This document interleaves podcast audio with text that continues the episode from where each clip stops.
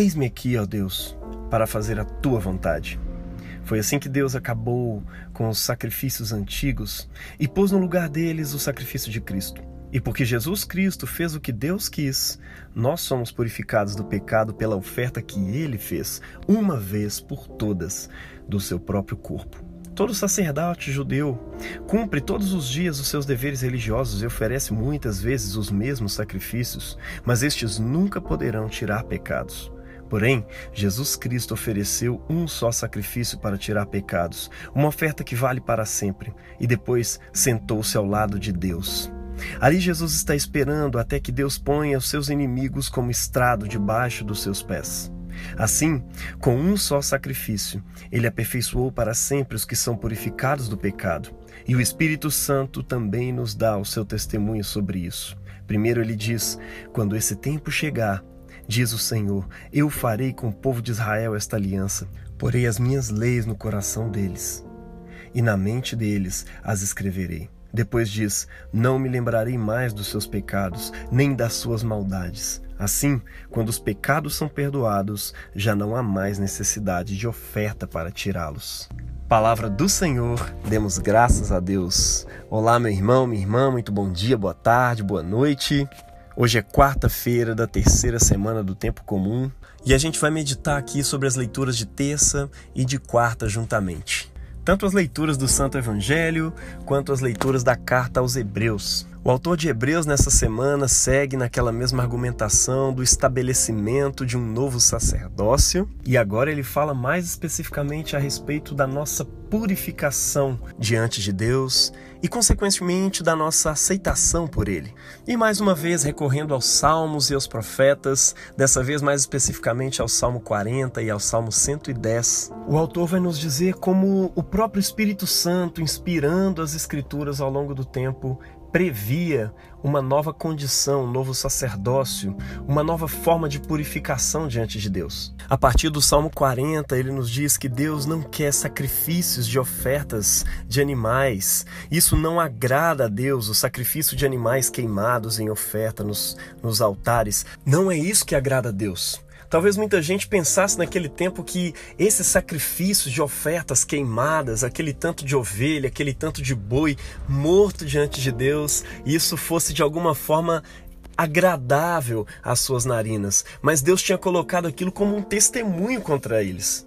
Era uma forma de dizer, desde o pecado de Adão e Eva, que o pecado tem consequência e a consequência do pecado é morte. Cada judeu aprendia pedagogicamente desde criança que por causa do seu pecado, alguém tem que morrer. Ou seja, o pecado não é algo que se pratica ileso e fica por isso mesmo. É por isso que no Salmos 40, o salmista nos diz: sacrifícios e ofertas não quiseste, e não te agradam os holocaustos queimados e oferecidos diante do altar. Portanto, antes disso, eis-me aqui, ó Deus, para fazer a tua vontade.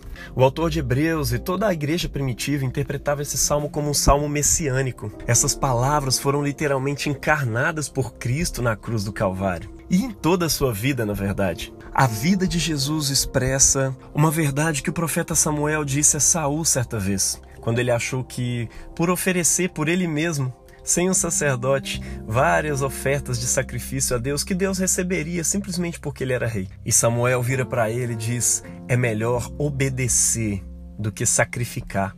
O que agrada a Deus de verdade é a sua obediência e não os seus sacrifícios. E chega então um certo ponto em que o autor de Hebreus nos diz que Jesus leva esse lance da obediência às últimas consequências, de modo que sacrifício e obediência se tornam uma coisa só. Para cumprir a vontade de Deus, o nosso Senhor Jesus oferece o seu próprio corpo como um sacrifício por todos nós. Um sacrifício realmente poderoso para nos purificar de fato de todo pecado. E purificados desse pecado, nós somos convidados por Deus gentilmente a nos unirmos a Cristo em uma nova forma de agradar a Deus. Uma forma que consiste numa imitação do seu sacrifício, ou seja, obediência. É obedecer a Deus antes de sacrificar, até porque agora um sacrifício eterno foi feito uma vez por todas. E pela fé nesse sacrifício, nós sabemos que nós fomos purificados, perdoados por Deus, diante de tão grande, tão excelente oferta que lhe foi dada por isso. Mas a purificação, ela tem um propósito.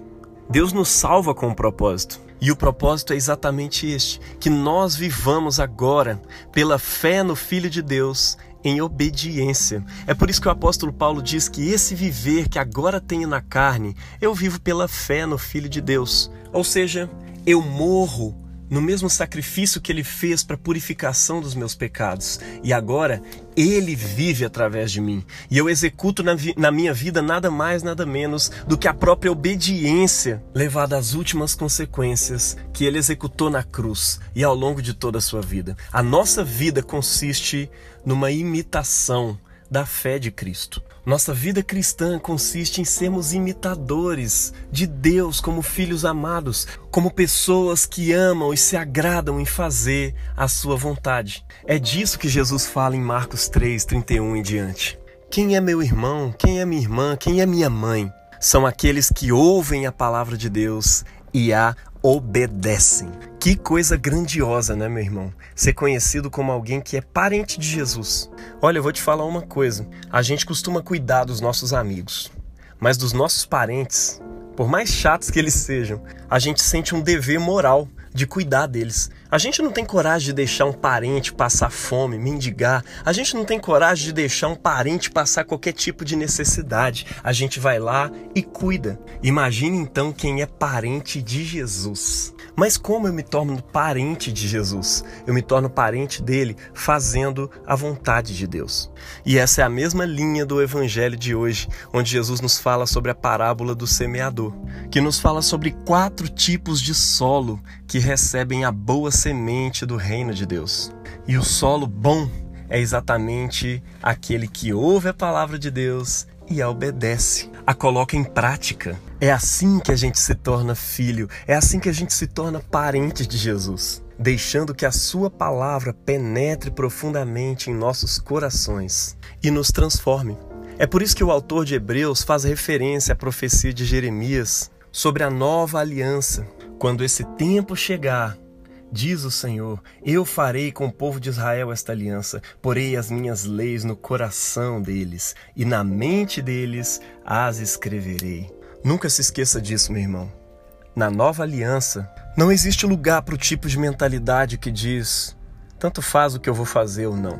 Depois eu ofereço um sacrifício e apazigo a ira de Deus. Não existe mais sacrifícios pelos pecados. Somente um sacrifício foi realizado. E se a consciência que brota desse sacrifício de Jesus por nós não encarnar em nossos corações, e não nos conduzir a um novo tipo de relacionamento com Deus, ou seja, um relacionamento por meio da obediência à lei que agora não está mais no papel, mas dentro dos nossos corações, já não existe mais nenhuma possibilidade de relacionamento com Deus. Esse é o único. É por isso que Jesus disse: Eu sou o caminho, a verdade e a vida. Ninguém vem ao Pai a não ser por mim. E talvez você esteja pensando aí: como que eu posso lutar contra isso então, afinal? Como é que eu posso viver esse novo tipo de relação com Deus? Antes de tudo, se você não se arrependeu, se arrependa do pecado com P maiúsculo, que é não confiar nesse novo sacerdote que é hoje a única forma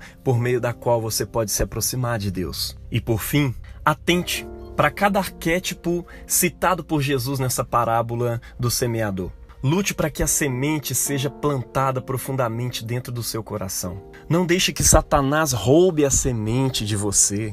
Considere solene cada momento de ouvir a palavra, seja por meio desses podcasts, por meio da mensagem que você ouve no domingo, por meio dos seus discipuladores que te transmitem a mensagem. Não deixe Satanás roubar, como aqueles passarinhos roubaram a semente que caiu à beirada do caminho.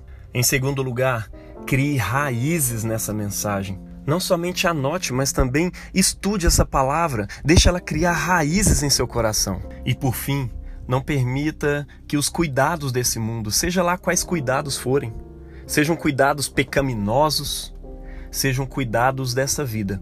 Não deixe que nenhum deles seja maior do que a palavra de Deus para você. Nada é mais importante do que o cumprimento dessa palavra, do que a encarnação, do que a obediência a essa palavra em todos os aspectos da minha vida. Não importa se eu vou perder isso ou aquilo, seja reputação, seja tempo, seja o que for, eu só quero me tornar parente de Jesus. Eu quero parecer louco junto com Ele.